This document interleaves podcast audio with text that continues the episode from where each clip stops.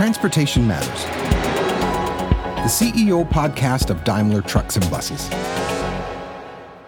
Welcome to our new episode of Transportation Matters. My name is Martin Daum. I'm the CEO of Daimler Trucks and Buses, and I'm happy to be kicking off season two of our podcasts today. So thank you all for being with us again. And in case you're tuning in for the first time, you may find it worthwhile to check out our episodes of season one. As you all know, we are starting the second season of our podcast in highly unusual times. Unusual indeed, potentially the most challenging times I can think of. The coronavirus has thrown the world into a situation we have never experienced before. So today we want to talk about adjusting to a world that has changed dramatically. We especially want to focus on what's really key for leaders in times of turbulence and uncertainty. How can leaders navigate their people through these difficult times in the best possible way? That is what I will discuss today with Daniel Harkavy. Daniel is one of America's most renowned leadership coaches. He is CEO of Building Champions, a company focused on executive coaching and leadership development. Many people know Daniel as a speaker and author of national bestsellers like Living Forward. I personally value his expertise on organizational development and leadership for many years. Hi, Daniel. Welcome to our podcast. Great that you're with us today. Due to Corona, we are not in the same room today. This podcast is recorded with an internet tool. This is just one small example how our lives have changed so fundamentally and so rapidly. Hello, Martin. It's great to be with you. And I have to tell you, I wish I was sitting face to face with you instead of uh, over the internet, but it's uh, either way wonderful to be with you today. Daniel, when you're reflecting about those past weeks from a leadership perspective, what was the biggest surprise you had? You know what surprises me is how quickly this world has changed, how quickly businesses changed, how quickly nations have changed, and how quickly our lives have, have changed. Because, Martin, if you think about it, we were together weeks ago in Stuttgart, Germany, and I woke you up at about 2:30 in the morning as we were realizing that uh, country borders were closing and I needed to get back to the United States uh, earlier than we had planned. And if you think back from that time just weeks ago and you look at how our countries have changed, our economy has changed, how business has changed, health protocol, our actual freedoms, our day-to-day freedoms of life have changed I just don't think I ever saw anything like this before. Yeah, I, I feel with you on that. And, and sometimes it's for me truly and really completely unreal uh, when I compare my life a few we- weeks ago with my life today. And it seems like eternity, like a complete different century or something like mm. that. For example, I had a speech a couple of weeks ago where I deliberately said, disregard the coronavirus. Just we, we have to continue. This is our business strategy and this is what we're doing. And and and just don't think too much of the virus. This speech you can completely put in the garbage can because the virus you can't disregard him you can't disregard the challenge but what does this means these times in general mean for leadership does it change leadership daniel i think it absolutely um, changes leadership i think that we're in, you know, we've been hearing it, we're in uncharted waters. So I think leaders are going to need to develop muscle in how they think right now, uh, unlike ever before. I think thinking right now, thinking, trust, and connections right now with your teammates are going to be what makes or breaks leaders. So I think that it's many of the attributes that we leaders have always had to have. But I think in today's times, they're going to be greatly accentuated uh, because nobody knows exactly where we are. We're all in the midst of a very big storm. You, you use the term creating leadership muscle or thinking muscles. I've never heard the term muscle in regards to, to, to philosophical terms. Yeah. So, you know, you think about, um, how our brains develop. And if you can think of your brain as a muscle and your ability to think, our, brains are amazing and they continue to grow these new synapses. We can continue mm-hmm. to learn and create new patterns. Well, it requires exercise. Just like if we wanted to get stronger in our legs and become faster runners, we would exercise.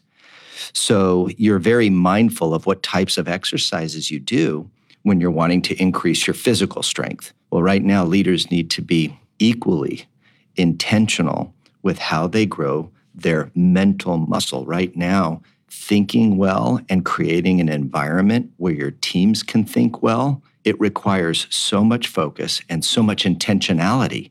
And it's going to make or break um, how companies move through this challenge is how well do teams think together? When we come to those decisions we have to do, what was the biggest decision you had to do? What was the biggest thing where you as a leader was challenged uh, the last couple of weeks? Well, I think I'm probably, you know, we're a small business. We're less than 50 people. But as you and I and many of my other clients have have had conversations over the last few weeks, the name of the game has been preserve cash and retain capacity. So, you know, first and foremost, we're all focused on making sure our teammates are healthy. So, you know, we had to put into place um, a complete virtual company, which was not that hard for us because we've actually been coaching leaders over the phone or over uh, vehicles like Zoom for decades. But a lot of our support here at Building Champions is all housed in one corporate office in Portland, Oregon. So, taking everybody out and, and putting everybody into um, virtual offices at home was a, a real quick and difficult uh, exercise. But we immediately began bringing the team together to look at different scenarios and making sure that we would preserve cash, unlike we ever have needed to before, and at the same time, retain the capacity so that when we do come out of this, that we have a business and we have the assets to deliver our services. So I think the mission that I've had as a CEO has been very much the same mission that all of my CEO level clients have had. And uh, we're trying to navigate how do we keep people and, uh, and keep the machine of the business moving so that when we come out, depending upon how quickly we come out, we've got the assets in place to operate. How about yourself? Yeah, but for myself, I see the difficulty in a, in a, in another area. For me, is what you described as preserving cash and ramping down and prepare for a potential ramp up that just adds one more even short term issue to our overall business. Overall business for me is first of all, you know, let the current work in the current present time perfectly, excellence in execution, parallel plan for the future, do strategy. With this comes a new aspect into it, but it still fits in the old pattern, only a little bit more, a little, or let's leave, leave the little away, tougher than normal. But what I see as the biggest challenge is keep the spirits of the people up, show hope, show a future, show passion despite difficult decisions. We've got to make sure that we're taking care of our internal compass and that we're seeing things to the best of our ability so that we can communicate hope while at the same time transparently letting people know that we don't have it all figured out. But every day mm-hmm. we're going to show up and we're going to bring the best people around us so that we stack the odds in our favor because we're in, in our company, we've had three mandates. And I've been working with a lot of clients on these three mandates. And that is number one, take care of your people. Number two, take care of the business, meaning the health of the people, the health of the business. And then number three, look for ways to exceed expectations with your clients because they're all suffering too. Every business right now, for the most part, is dealing with some real challenges. But you would put the care for the people ahead of the care of the business.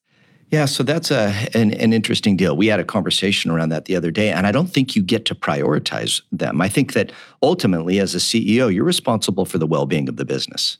So it is mission first. That's what the company pays you for.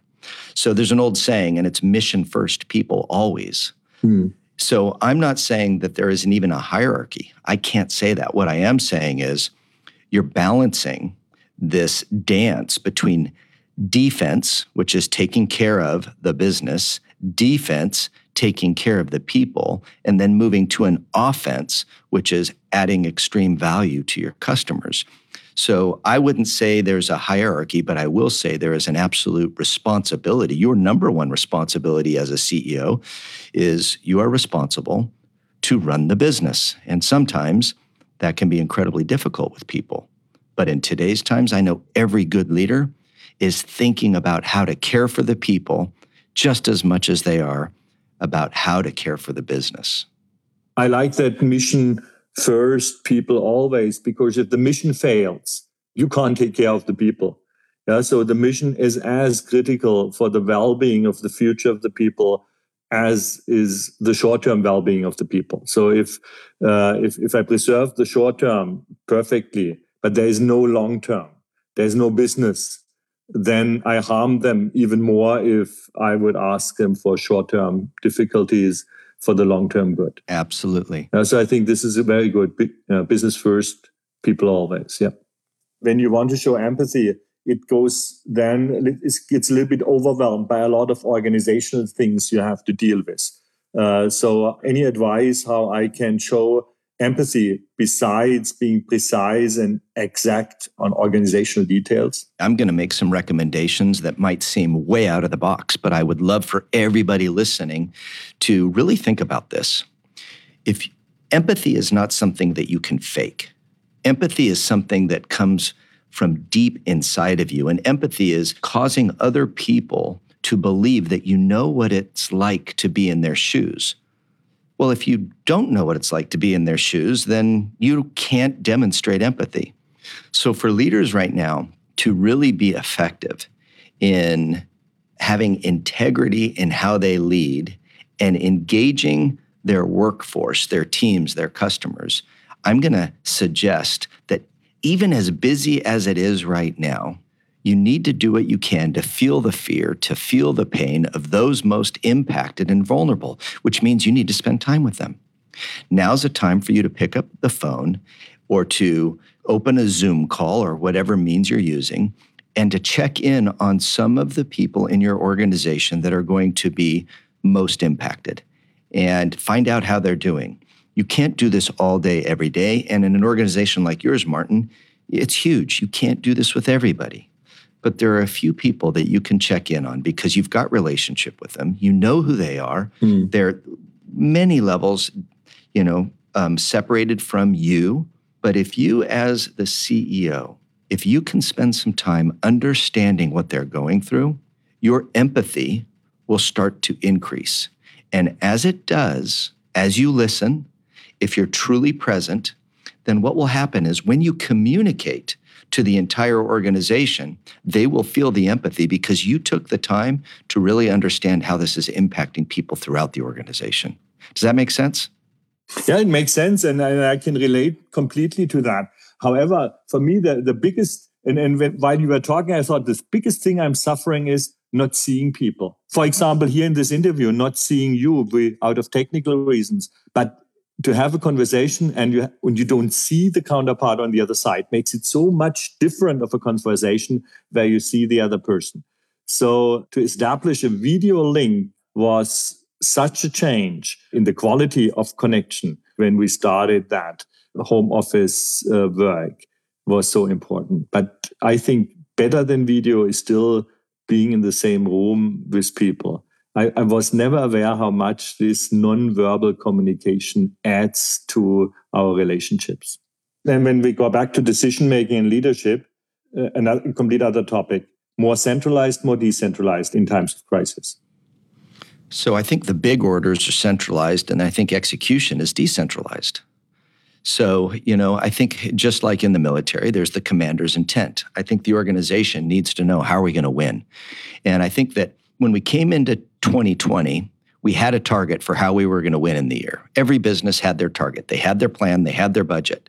Well, that's been decimated. It's time to throw it away. And really, what great leaders need to be doing right now is they need to be setting a target for the 30 days ahead. How do we win in the month ahead? And we need to really narrow our focus.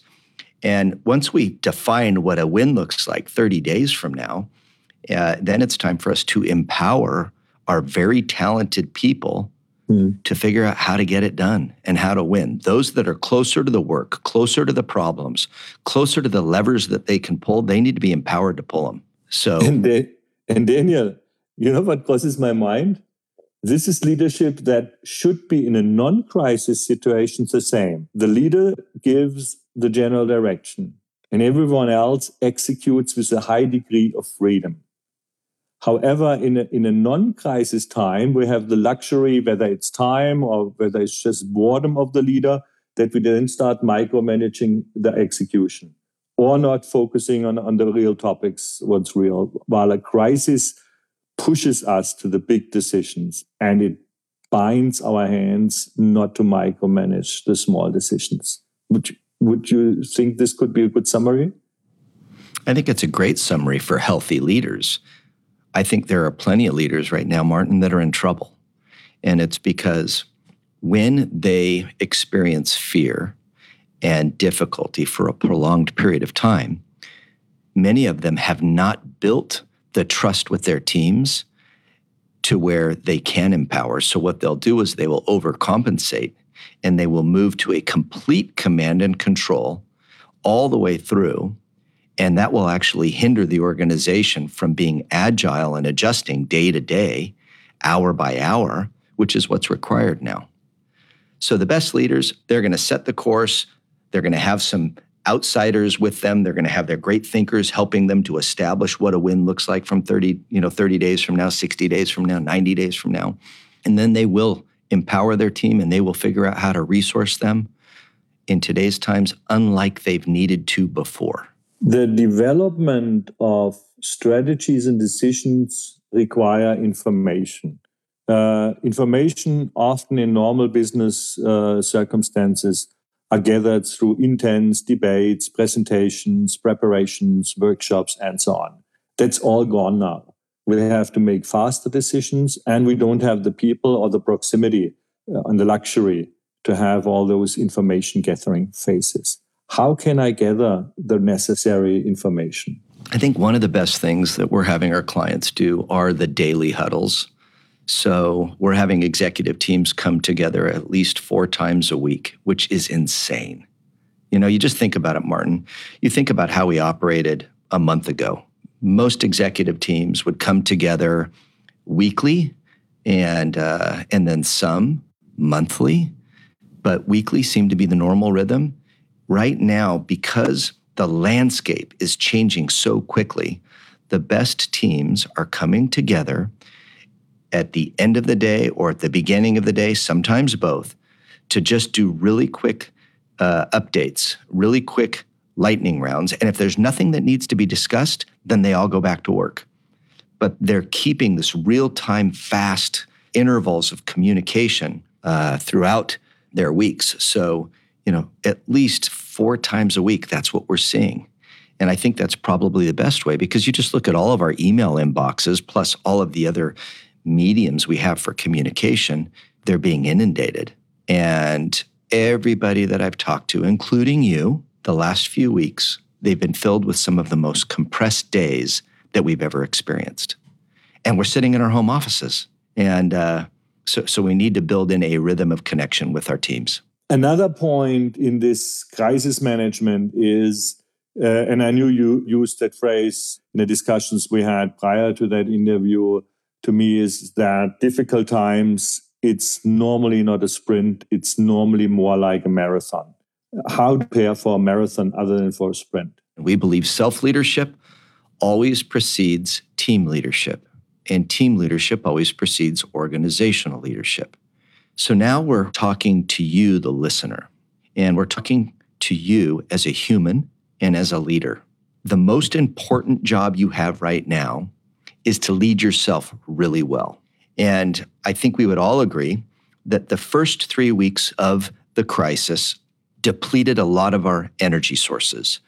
And I'm saying that your morning routine is absolutely critical. If you want to finish a marathon, it's like eating breakfast in the morning. You need to make sure you're putting really good stuff in your mind. The best leaders are getting grounded. They're going through a, a rhythm, a routine to make sure that as they move into the day, they're thinking, feeling, and believing well. So, you want to finish a marathon, you need to train for it, which means we have to develop a new routine. Our mornings need to be um, really protected. We need to take uh, re energizing breaks throughout the day, whether we get up and we do push ups or we walk, uh, we go talk to a family member, we go outside and you know, throw a, a ball to the dog. We need to be changing and preserving energy throughout our days.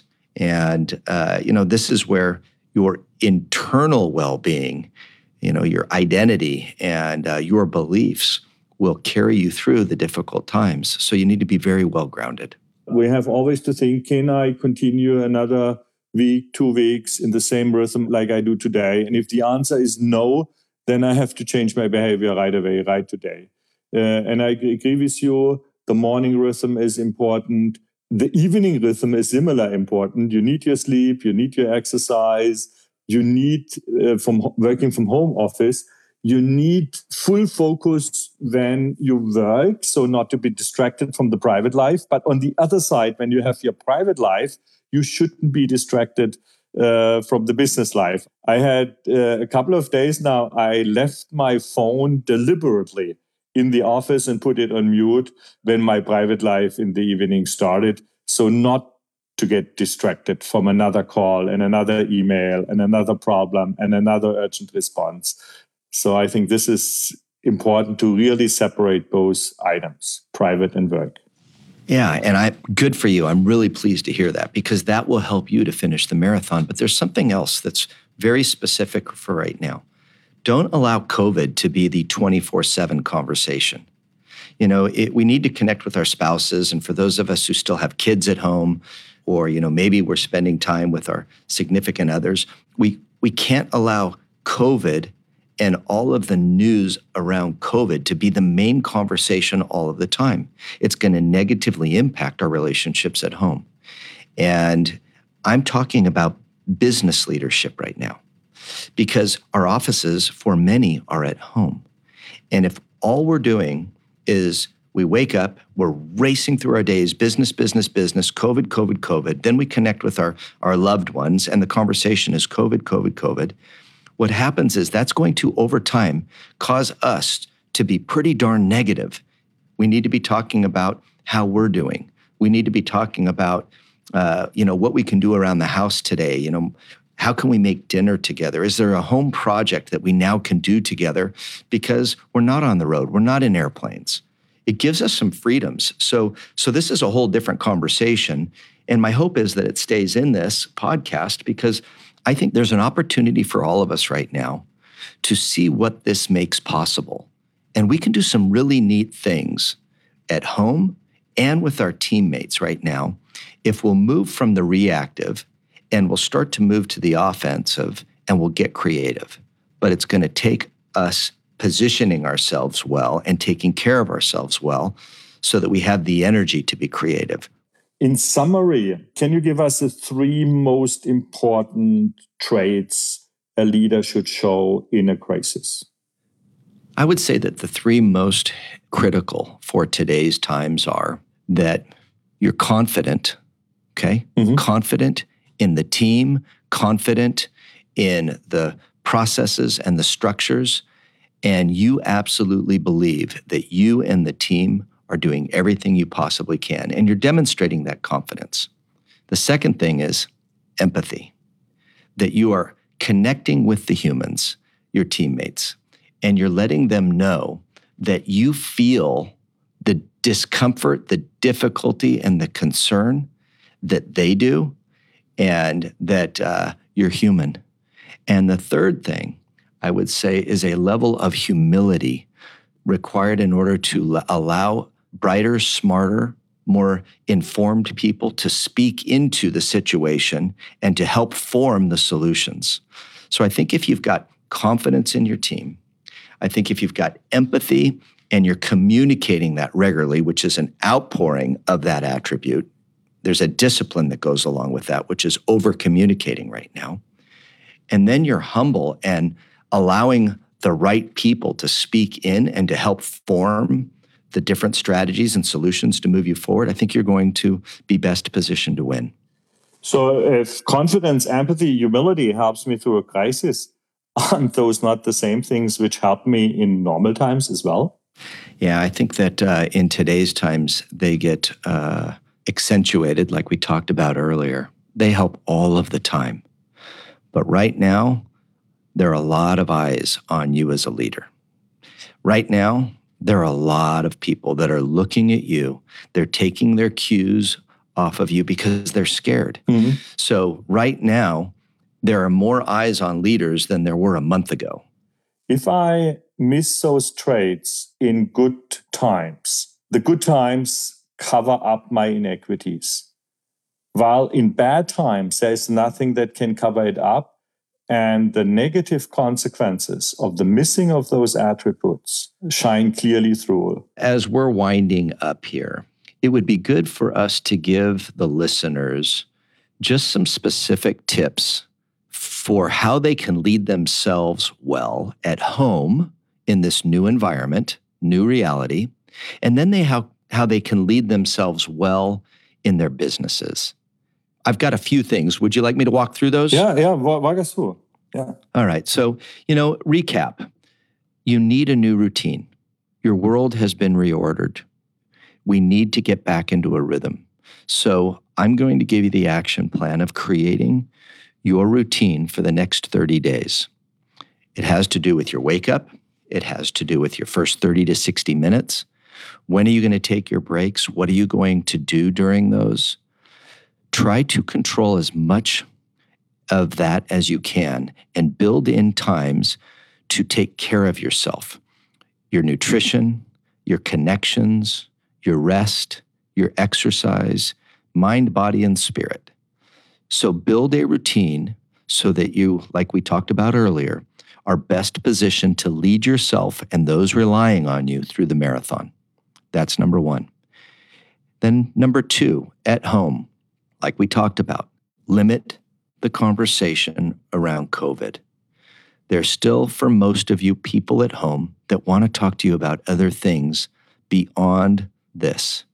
So be intentional with your conversations look for things and, and uh, topics of interest to one another that are beyond COVID. And then, and Martin, even before I go to work, your world has been greatly reoriented, you know, now working from the home office. Is there anything that you would add for our listeners around home and how to lead themselves well, well there? Try to get in uh, vi- visible contact to the people, not just on the phone and try to make meetings short but meaningful and try to get that empathy pass into it and not just the organizational path. I love that. And I think all of those, you know, when we're looking at how we're leading differently uh, in today's times in the office or with our teammates, folks in the plant, wherever you've got teammates, whatever work they're doing, uh, the daily huddle times, Trust me, that will make a difference. Daily connection huddle times. And as Martin said, use the uh, video technology. It is a game changer. And then I'm going to say, have a little bit of fun. Yesterday, I had about 20 of my teammates on a Zoom call at 4:30. We we had a meeting throughout the afternoon. It was all of the coaches in the organization, so there were 20 plus of us um, together, spread throughout the country on Zoom, and we had a virtual happy hour. Everybody took five, ten minutes to go get their beer, their glass of wine, or their whiskey. And uh, we all came back and we did what we always do, just distanced. You know, we come together four times a year, all of the, the coaches from around the country. And at the end of a summit, we'll always have a beer together. We'll do something of that sort. And we did it yesterday. Was it as good? Absolutely not. It was nowhere near as good as it would have been if we were all at a pub together. But was it better than not doing it? Absolutely yes. So get creative and do the things that you're just not comfortable with to create the meaningful connections with your teammates and do the same thing to create the meaningful connections with your families and your friends and people in your community. And for those who are leading organizations or teams, what are the best practices you could recommend, Daniel? Yeah, so, right now, I think that uh, leaders need to be very clear with regards to what it is that they're doing to move the organization forward. So, you know, there's a saying uh, CEOs are really CROs, they're the chief reminding officer. Well, I'm going to say in today's times, they're the CCO, they're the chief communication officer. Right now, over communicate. Let your teammates hear from you, let them see you. That's number one. And number two, they don't need to see or believe that you've got it all figured out. I said earlier, you need to be confident, and that is confident in what you're doing, with whom you're surrounding yourself with, that you're positioning the organization to the best of your ability. But that's different than being certain. So don't be the leader that believes they need to portray absolute certainty for the future because nobody can. When I hear you talking now, it, it, it crossed my mind a conversation I had, I would say 40 years ago or 30 years ago, when I was debating with friends in those days, what are you going to study? And my decision was always, I want to do business and business administration. And I had many friends who said, no, I, do, I want to do something with people. I have sometimes a feeling from all possible uh, jobs, I have the ones where I deal most with people. My entire job is dealing with people. And when I listen to you, uh, it's more dealing with people than actually doing the actual decision. That is relatively easy compared with dealing with people. Well, I, I, would say that uh, the the people side of business is the rewarding side, it's the wonderful side, and oh my, is it the challenging side. So, you and I have had many conversations over the years, and you know I have a book coming out later this year, The Seven Perspectives of Effective Leaders. And the whole premise of that is that a leader's effectiveness is determined by two things the decisions they make and the influence they have. And, uh, and they go hand in hand. The people side, the relationship side, the alignment side, the uh, coaching, uh, empowering, equipping side. That is the difficult work, but that's the work that matters. That's the work that mobilizes an organization and enables them to reach peak levels during great times and to come out of crisis in the best possible position because they've got great disciplines and they've got high levels of trust and they'll figure it out. Thank you so much, Daniel. I think this is a great summary. Thanks for all the insight you gave us. Thanks for taking us on that journey. That is it for today. Please join us again for our next episode on Transportation Matters because transportation truly matters for all of us through all of the times. Thank you so much. Until then, take care of yourself and in these times, stay healthy. Thank you. That was Transportation Matters, the CEO podcast of Daimler Trucks and Buses. If you enjoyed what you've heard, share this episode and subscribe to Transportation Matters on your preferred podcast platform. You can do this by tapping the follow or subscribe button right next to the podcast title. Our next episode will be available on the first Wednesday of next month. Meanwhile, please check out another Daimler podcast, Headlights. It provides insights and unique stories from Daimler employees.